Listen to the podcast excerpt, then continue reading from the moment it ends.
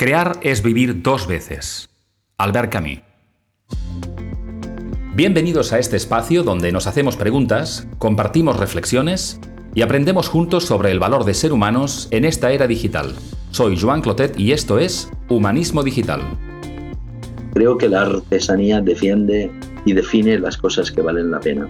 Creo que hay una diferencia importantísima entre las empresas que innovan y las que no innovan pero también la hay y de un modo muy significativo en aquellas empresas que además de innovar son artesanas. Y se puede ser artesano trabajando en una empresa del IBEX 35 en España.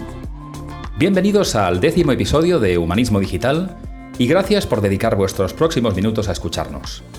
En el episodio de hoy tenemos a un gran conversador y todo un referente del ámbito cultural y empresarial.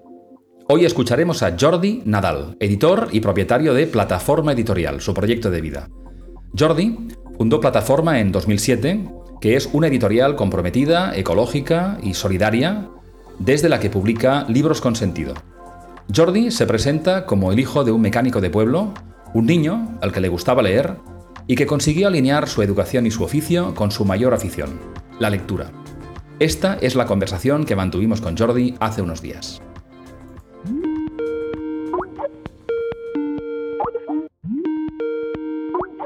Hoy es para mí un gran placer tener aquí el, honor de tener en mi espacio a Jordi Nadal. Buenos días, Jordi Nadal, y bienvenido a, este, este, humilde espacio, Humanismo Digital. ¿Qué tal estás, Jordi? Buenos días, gracias por la invitación. Un placer, un honor mío. Gracias. Pues nada, como decía, realmente es un placer para mí porque hace años que te, que te sigo, sigo tu proyecto, entonces es un, es un privilegio tener un rato para compartir contigo y hacerte unas pocas preguntas, ¿no? Y la primera pregunta que hacemos en este espacio, pues siempre es la misma, y es que mucha gente ya te conocerá por tu trabajo, pero para quien no te conozca, me gustaría preguntarte, Jordi, ¿quién eres? ¿Qué haces en la vida? ¿Y qué te ha traído hasta este momento? Jordi Nadal es eh, el hijo de un mecánico de pueblo, de Gisa de Mon, al lado de Barcelona, una persona que le gustaba de niño leer y que tuvo buenos profesores de literatura, de arte y de historia y que incidieron muchísimo en mi deseo de, leer y de descubrir el mundo en clave de lo que hoy llamaríamos convencionalmente clave humanista de educación de letras. Y es una persona que consiguió unir em, algo que Ramón Parallada, el señor Parallada, un restaurante eh, de Barcelona, en la Fonda Europa de eh, un buen amigo y un hombre muy inteligente, un día me decía, Ramón, Mira, Jordi, en la vida tenemos que conseguir que nuestros hijos tengan tres cosas, una, unos, unos estudios, un oficio y una afición. En su caso me dijo, creo recordar, mi hijo estudia, eh, creo que me dijo historia, eh, creo que eso le daba una cosmogonía naturalmente, el oficio le da una capacidad de trabajar, en el caso de su hijo creo recordar que era algo vinculado a la restauración, Ah, y, la afición era la música. Eh, en mi caso, mis estudios, filología, mi trabajo, la edición y mi afición de leer están muy alineados. Por tanto, soy el, hijo de un mecánico con vocación de letras que ha hecho de sus estudios, de su oficio y de su ilusión, de su hobby, una línea bastante coherente, bastante alineada, bastante, bastante poco chirriante, digamos una línea sin disonancia cognitiva o con una disonancia cognitiva menor que lo que podría ser habitual. Fantástico, yo creo que eso es un privilegio, no todo el mundo consigue alinear cabeza, bolsillo y corazón. Y la verdad es que escuchar a una persona que está con ese foco, pues da, gusto.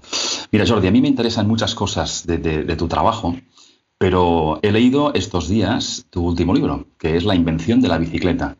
Y, además del libro, que obviamente recomiendo a, recomiendo a las personas que nos escuchan que, que, lo lean y que apliquen las ideas que, inspiradoras que yo he encontrado aquí, pues me surgen una serie de cuestiones, no tanto del libro, sino de ideas que compartes aquí, que tienen más que ver, creo que con Jordi Nadal, que con esta reflexión que haces tú aquí, ¿no? Y la primera es que este libro sale en unos momentos de incertidumbre para todos, ¿no? Que merecen, pues lógicamente, mucho, mucho prudencia, mucho respeto, pero tú aportas aquí una solución que dices universal para ello en momentos de incertidumbre y que es responder, y en particular responder y servir desde la adversidad. ¿Podría explicar un poco más en qué consiste esto? Sí, em, probablemente porque he hecho estos estudios de letras, pero también me gustan los números. En realidad, mis profesores me recomendaban que hiciese matemáticas, ingeniería, económicas o algo así. Em, me gustan mucho los números, aunque, aunque me haya volcado más en las letras. Y siempre me han hecho, siento mucho respeto y al mismo tiempo me han hecho mucha gracia todas las personas que hacen grandes planes de negocio, etcétera, etcétera, porque luego viene la realidad y muchas veces te los desmiente, ¿no? No estoy intentando reírme, ridiculizar o, o distanciarme de las personas que planifican. El, mundo necesita más científicos y más ingenieros. Pero también necesita personas que respondan porque creo que es un refrán judío que, que dice, si quieres eh, hacer reír a Dios, cuéntale tus planes, ¿no? Entonces creo que planificar está muy bien, pero creo que responder es un verbo eh, mucho más útil, mucho más importante y mucho más esencial para encajar, encajar las cosas que vienen en la vida. Encajar las cosas que vienen en la vida eh, no es nada, nada, nada menor. Y responder es una, es una, es una capacidad esencial en la que se expresa mucho más quién eres que en planificar. En planificar en planificar eres tú quien estás haciendo, llenando las hojas de papel físicas o mentales, la hoja de Excel, etcétera. Pero en responder, responder es, tienes que ser mucho más humano, más flexible, más empático, más resiliente, todas estas palabras que ahora están más o menos de moda, ¿no? Eh, planificar es importantísimo, responder es donde demuestras la gran valía. Las personas que dan conferencias me interesa mucho más cuando responden a preguntas que cuando sueltan su conferencia. La gente interesante se la conoce en cómo responde, ¿no? en cómo planifica o plantea un tema. Creo que lo más interesante es responder mucho más que planificar sin desmerecer sin desmerecer todo lo admirable que tienen los científicos y los ingenieros. Creo que en nuestro mundo hace falta muchísimo más eh, reconocer y recoger la necesidad y la oportunidad y la, y la bondad del pensamiento científico y de la evidencia científica. Por tanto, siento una gran admiración por por los matemáticos, los ingenieros, los cuadrados, digamos así.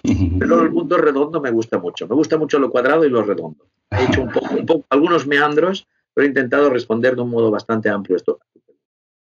Muy bien, fantástico. Y de hecho, los periodos que, que, que ahora nos toca vivir, pues son seguramente un, un, momento muy interesante para ver también nuestras capacidades, nuestras limitaciones es época de sufrimiento también en parte, pero también de aprendizaje, y lo planteas también en tu libro, ¿no?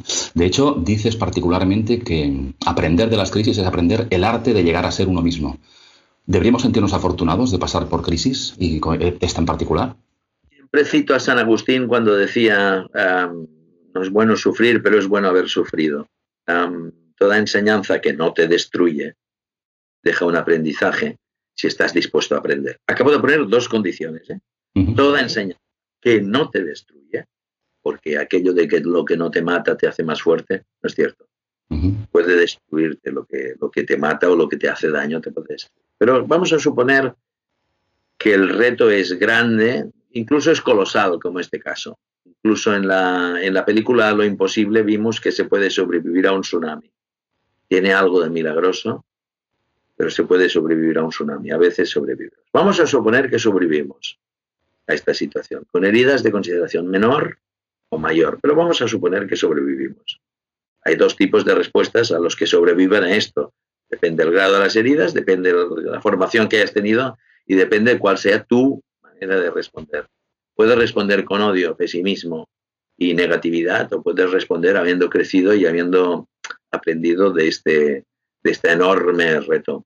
Entonces, esto no es se me ha roto el aire acondicionado, tengo que ir en coche entre Madrid y Barcelona, esto es el fin del mundo. No, no es cómodo ir en agosto entre Madrid y Barcelona sin aire acondicionado, eso no es el fin del mundo. Tampoco es el fin del mundo esta crisis, pero está más cerca del fin del mundo esta crisis que, no una avería del aire acondicionado. Entonces hay que saber em, situar las cosas en su contexto y saber pensar es eh, situar las cosas en su contexto. Y aprender es aprender de lo bueno y de lo malo y saber responder y saber estar en nuestra piel. Las crisis nos desnudan. Yo siempre digo que, uno es quien es cuando, si en una ciudad desconocida te asalta alguien y te deja solo en paños menores, sin cartera ni móvil, ahí es donde tú eres quien eres, cuando no tienes ni el móvil, ni la ropa, ni los medios para defenderte. Y en una imagen un poco menos dramática, uno es quien es cuando lo han despedido del trabajo. Cuando ya no tienes la tarjeta con el puesto de trabajo que tenías, esa es la persona que eres. Entonces es muy importante hablar eh, como si estuvieses en paños menores en el extrarradio de una capital donde te acaban de asaltar y tal vez te han robado la ropa, la cartera, el móvil, sin haberte pegado, sin haberte hecho daño. Pues estás humillado y desvalido y eres quien eres, mucho más que antes. Y también si te han despedido, has perdido el trabajo, el puesto de trabajo, la tarjeta y toda la prosopopeya del poder de la empresa que te pueda dar, ese es quien una persona es de verdad. El poder eres, yo creo que en uno de los libros que escribí puse algo así como el poder es el que tienes cuando lo has perdido. Y creo que es muy buen punto. Y además, eh, digamos, esta, esta, esta oportunidad que tenemos de reconectar con nuestra autenticidad y a partir de aquí, pues redefinirnos. Y de tus palabras se deduce también esa capacidad de decisión que siempre tenemos, ¿no? De, hecho, fíjate, en, el libro también citas una frase que remarqué y es, es, esta, ¿no? En la vida la recompensa está en tus decisiones. Y me gustaría preguntarte algo que es un poco personal, hasta donde tú quieras compartir, y es, ¿qué decisión o qué decisión es clave en tu vida han tenido mayor recompensa y cuál te, costó más tomar? Todas aquellas, en la vida tienes dos o tres ocasiones, más o menos, calculo, es una hipótesis, dos o tres, porque no cada día estás viviendo en la Ilíada. ¿eh? Por suerte, en cada día no tenemos que ser Aquiles o Héctor o Patroclo. ¿eh? Cada día no estamos viviendo un drama de Shakespeare. Pero una persona más o menos normal en la vida hay dos o tres eh, momentos en los que esa noche se va a dormir y sabe que al día siguiente tendrá que contestar algo. Y esa contestación que haga dirá quién quiere ser en base a una decisión muy importante. Si quieres dormir bien o comer bien. Y eso es una divisoria muy grande en la vida de una persona. Si ah, me pides explícamelo un poco más, que creo que no hace falta, pero es, eh, en la vida todos tenemos principios e intereses. Depende de lo que pongas en primer lugar, eres una persona u otra. Y hay siempre un precio, a veces amargo, de ser quien uno es, pero la educación dice que tiene eh, raíces amargas y frutos dulces. Entonces hemos de trabajar el largo aliento y particularmente no ponerle azúcar en el café. El café tiene que ser bueno y amargo como la vida. Albert Camus decía, cito, hemos de contribuir a la felicidad y a la alegría porque este universo es infeliz. Fin de la cita. He mezclado muchas cosas, pero creo que todas están alineadas. Fantástico, fantástico, Jordi. Me gustaría conectar un poco con el mundo de, la, de las organizaciones, de la empresa, es decir, del mundo del liderazgo y cómo respondemos también a esas cosas, ¿no? Y también mencionas en el libro, dices que curar, cuidar y acompañar es un lema, un lema en el ámbito sanitario, pero propones que este mismo lema debería también imperar y generalizarse en las empresas, a lo mejor quizando lo de curar por resolver. Si esto es así, ¿qué barreras crees que existen para que esta visión que planteas se generalice en el mundo del líder empresarial? Hay muchísimas empresas, no es lo mismo una empresa pequeña como la mía con 11 empleados y yo 12 que una multinacional con 35.000. No es lo mismo una empresa familiar que una empresa que cotiza en bolsa, no es lo mismo una empresa en Dinamarca que en España, no es lo mismo una empresa en Córdoba que en, en Valladolid. No es lo mismo una empresa en un sector de servicios que una industrial. Por tanto, es difícil generalizar porque empresas hay más que quesos en Francia y hay 400 y pico tipos, ¿no? Creo que era de Gaulle que cómo podía arriba, mandar en un país que tenía 420 tipos de quesos. Y de Gaulle era un tío muy listo porque dijo, yo solo tengo un rival que es Tintín. ¿eh? Entonces, ah, estoy de acuerdo con él, yo no, yo no intento ser de Gaulle, pero, pero si fuese el general Charles de Gaulle, solo tendría un rival que sería Tintín, eh, que es uno más grande que él en la historia. Entonces, en las empresas lo que tenemos que hacer es alinearnos con una visión que tiene que ser compartida, ponernos todos a trabajar, realizar una acción y buscar resultados. Pero a mí me gusta tanto cómo se consigue que lo que se consigue. Me gusta tanto la forma como el fondo. Me gusta muchísimo la artesanía empresarial. Buscar la artesanía es pensar en aquella frase que creo que es de Miss Van der Rohe, que es, dice, Dios está en los detalles. A mí me gustan muchísimo los detalles. Entonces creo que una cosa es hacer un trabajo, eso es contraprestar, es lo mínimo. En los países en los que no se contrapresta no hay the rule of law, no existe, no, existe el imperio de la ley. Hay países fracasados y empresas fracasadas y relaciones fracasadas donde no se contrapresta. Pero más allá del contraprestar está el servir. Hay un libro muy bonito de Stefan Zweig, Los ojos del hermano eterno, que cuenta la vida del príncipe pirata, donde hay una frase fundamental para entender lo que, lo que intento explicar. Y creo recordar que la frase dice, solo quien sirve es libre. Dicho de otro modo, para ser un empresario o ser un empleado, sea en el sector público, privado, empresa mediana o grande, sea en Dinamarca o en Albacete, sea en el sector servicios o en industrial, creo que hay que intentar buscarle el sentido y querer hacer el trabajo con vocación y con voluntad de servicio. Creo que la artesanía defiende y define las cosas que valen la pena. Creo que hay una diferencia importantísima entre las empresas que innovan y las que no innovan. Pero también la hay, y de un modo muy significativo, tal vez más silencioso, porque se habla menos de la palabra artesanía, en aquellas empresas que, además de innovar, son artesanas. Eso es fundamental. Y se puede ser artesano trabajando en una empresa del IBEX 35 en España. O así lo creo. Naturalmente, recuerdo una vez que Antonio Gala decía en un artículo que no vaya a trabajar cantando, qué mala suerte tiene. Es evidente que muchas personas no pueden sentir esto.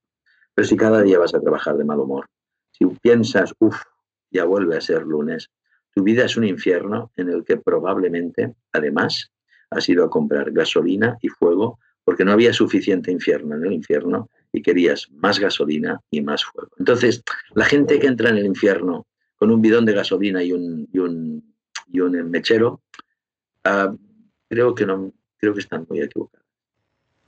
Me gusta muchísimo tu enfoque y es evidente en vuestra compañía y en otras que también da resultados.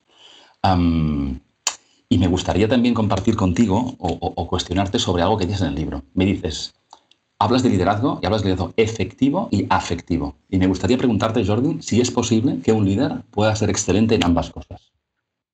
Lo que creo fundamentalmente es que si es un desastre en una de las dos, no es un buen líder. Es decir, un genio que sea absolutamente monstruoso. Eh, Hitler a su manera fue un genio. Lo que pasa es que fue monstruoso. Mm. O sea, probablemente Estoy poniendo un caso extremo caricaturizado. Pero si un líder tiene que tener 10 valores y todos los puedes calificar de 0 a 10, en ninguno puede estar por debajo de 5. Porque creo que mm, le seguirán menos. Es decir, un líder que no quiera utilizar el látigo tiene que tener una cierta empatía. O sea, si solo tiene azúcar, mal, y si solo tiene un látigo, mal. También hay mucha gente que y que calla por elegancia o por prudencia eh, la necesidad de mandar. mandar no siempre es popular, pero todos los que han hecho la mili entienden que si no hay alguien que manda para poner un cierto orden, las cosas no funcionan. La cocina de un cuartel tiene que estar limpia como la cocina de una escuela. La cocina de una cárcel tiene que estar limpia como la cocina de mi casa. Eh, si no está limpia la cocina, no funciona la retaguardia.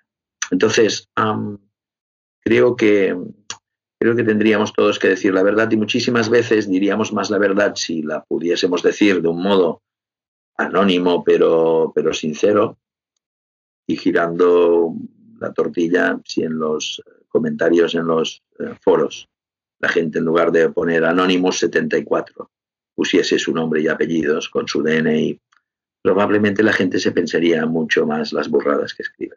Es decir, ejercer algo tan simple como la vida eh, tiene que ser también un ejercicio de accountability, de transparencia. Todo lo que no es accountability no me interesa. Y, de eso, Jordi, es posible que, muchas personas hayan, digamos, uh, crecido o evolucionado en su carrera profesional con unas habilidades que, ahora pues, no son suficientes. ¿no? Al final hablamos de liderar personas. Las personas también, tú lo has mencionado, ¿no? queremos trabajar con personas que valgan la pena, en proyectos que valgan la pena y en la medida que el estilo de liderazgo no vaya cambiando, pues habrá más problemas para, hacerte con el talento que necesitas, ¿no? De hecho, has mencionado ahora también algo en relación a la vida, ¿no? Más allá de, la, de, tu trabajo, de la empresa, ¿no? De, hecho, planteas, y lo mencionabas antes, que la dirección de la vida necesita pensamientos propios de ingenieros, pero también de poetas. ¿Cómo hacemos para acercar ambos mundos? Para que estas dos maneras de hacer también convivan más, al margen de lo que hayamos estudiado cuando éramos muy, muy jóvenes. Albert Camus, que es de los, eh, todos los autores que he leído, probablemente el que más me haya influido, Albert Camus, Premio Nobel de Literatura, Camus, premio Nobel de Literatura del 57, escribió algo así como hay que acercar al industrial al poeta y al poeta al industrial.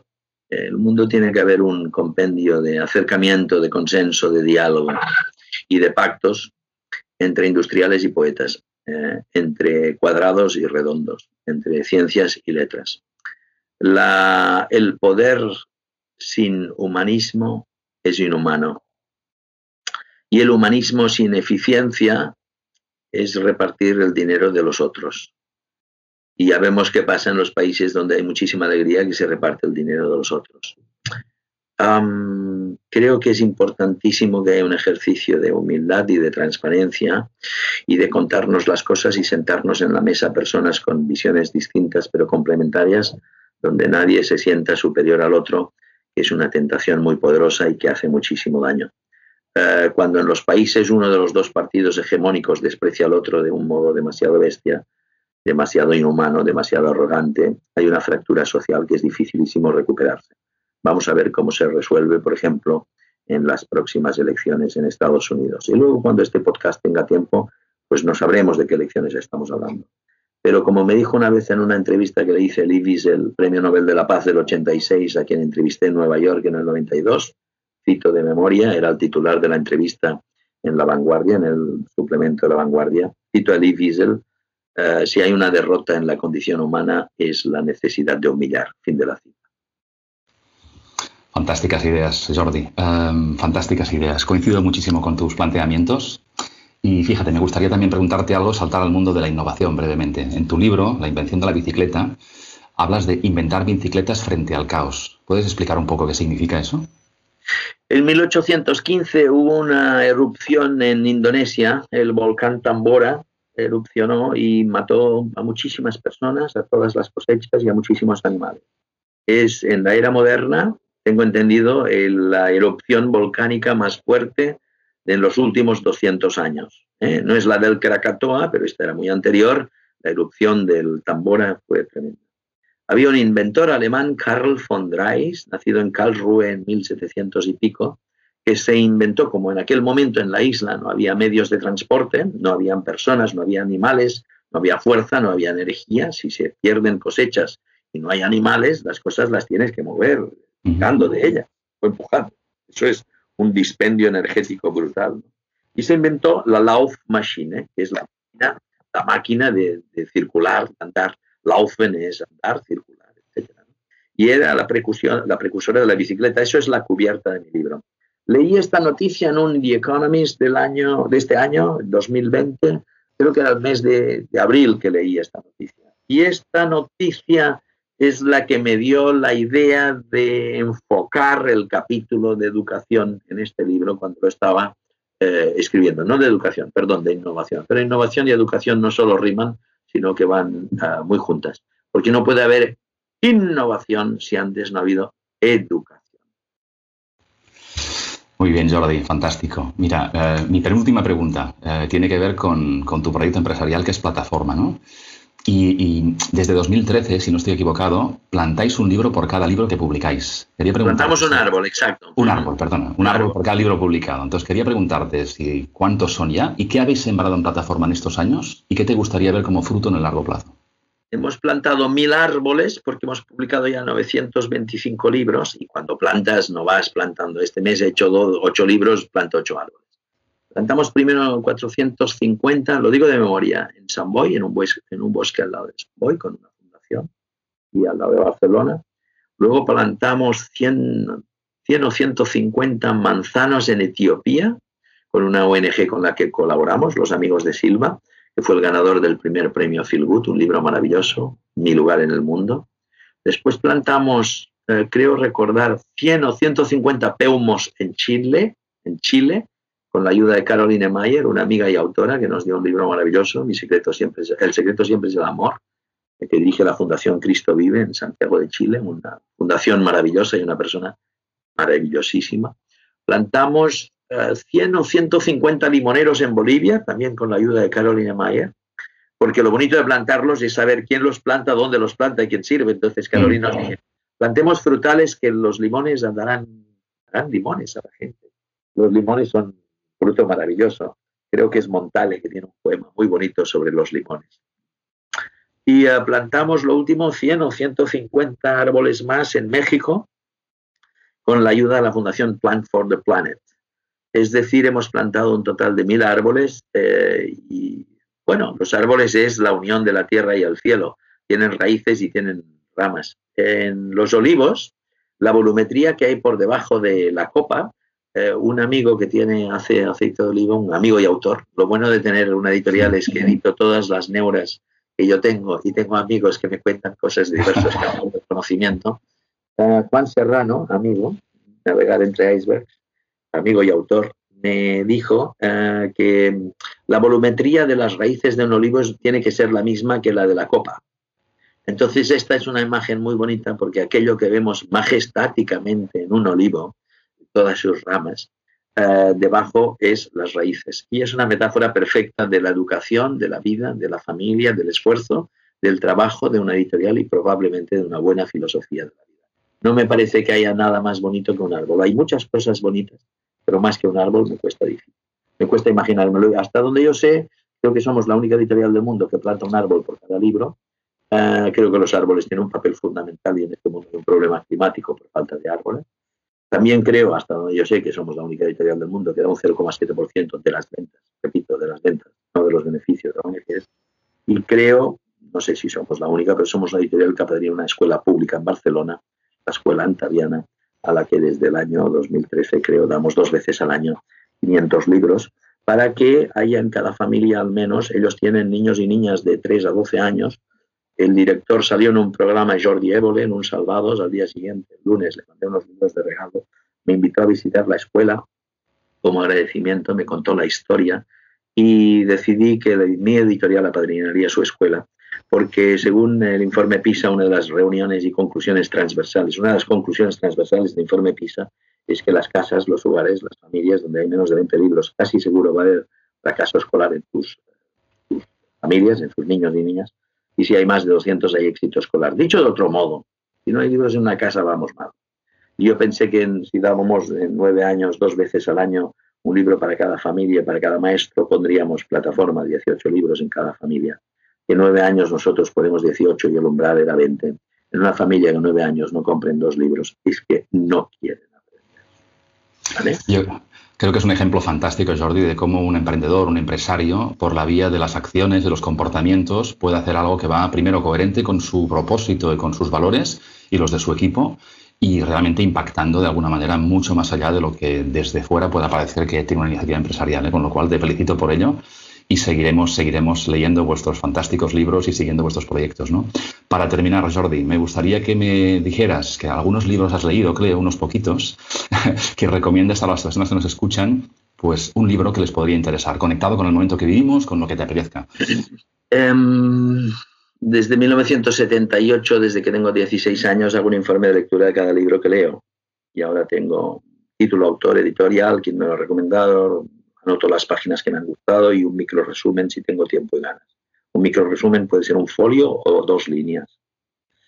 Eh, en, estos, eh, en estos años he hecho, tengo 1930 y pico informes de lectura y si solo puedo elegir un libro, uh, vamos a ver.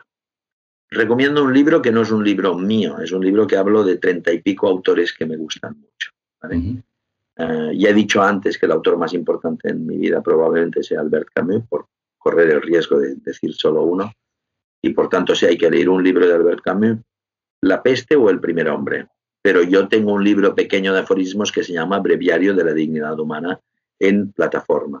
Sin embargo, lo que creo que es importante, es decir, yo he escrito un libro que se llama Libroterapia, donde hay treinta y pico autores que me gustan mucho. O sea, de los uh, 1930 y pico libros hay 500 que me gustan mucho 300 que me los llevaría a cualquier lugar, 200 que es la antesala del cielo, 100 que es la, la sala de estar del cielo, 25 o 50 que son eh, los libros que tendría en la mesita al lado del sofá de la sala del cielo, de la sala de estar del cielo, delante de una chimenea. Esos uh, treinta y pico autores y autoras están en libroterapia y ahí está desde Natalia Ginsburg hasta Marco Aurelio, ¿no? Entonces, si solo tengo que recomendar un libro, Albert Camus, alguno de Albert Camus. Si tiene que ser un libro de plataforma, El breviario de la dignidad humana de Albert Camus. Si alguien me dice, pero ¿qué autores te gustan bastante? Más allá de este, uno. En libroterapia, en mi libro Leer es vida, salen um, estos treinta y pico, cuarenta autores, de los cuales creo que solo hay uno o dos o tres que he editado en mi editorial. Es decir, en realidad te estoy recomendando libros de mis colegas, porque lo bonito de mi oficio es que yo no siento envidia por los buenos libros que editan mis colegas, siento admiración. Un poco de envidia siento, pero siento más admiración. Siento más admiración que envidia. Lo bonito, de, lo bonito del mundo, cuando has tenido la suerte de tener una vida más o menos satisfactoria y estás bien en tu piel y en tus zapatos, no llevas unos zapatos agujereados, son de tu talla y son cómodos. Si estás en tus zapatos, si estás en tu piel, si estás en, tu papel, eh, es, un, es mucho más fácil admirar que envidiar. Y, me gusta admirar el catálogo de colegas a los que aprecio mucho. Y, esos están reseñados. Están reseñados todos en, en este libro, Libroterapia. Pues creo que es una recomendación fantástica, solo que uno de, de los libros que has citado inspire y, ayude a una persona a descubrir el, disfrute y el crecimiento a través de la lectura, pues habrá valido la pena. Intentaré poner parte de esas menciones en las notas del programa, me has dado mucho trabajo, también te lo digo, pero será un placer compartirlo. Si las personas que nos escuchan quieren saber más de ti, de tus proyectos, ¿qué referencia podemos darle? Pueden encontrar la página web de Plataforma Editorial y las otras editoriales que hay en Plataforma, que son Neo, Neo, literatura juvenil, patio para niños y, ah, y, alfabeto editorial. Y luego, si quieren ver un poco la lista completa de los libros que me han gustado, en jordinadal.com está la lista y una pestaña que es libros que me han gustado y cada año hago una lista de libros que me han gustado de colegas editores.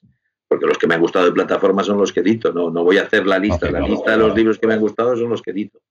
Y, y y, luego hay una página web libroterapia.eu. Por tanto, jordinadal.com y libroterapia.eu dan bastantes pistas de cosas que me gustan y donde es más o menos fácil ver eh, qué autores me han influido. También hablo un poco de, cine y ah, de música, pero en realidad aquello que decíamos de estudios ah, o oficio y vocación, ¿eh? o hobby o afición, están muy alineados y en mi caso acostumbra pasar por los libros. Los libros, los libros son mi vida, una parte importante de mi vida, no es lo único en mi vida, ni es mi única vida. ¿eh? La gente que solo habla de libros son aburridos.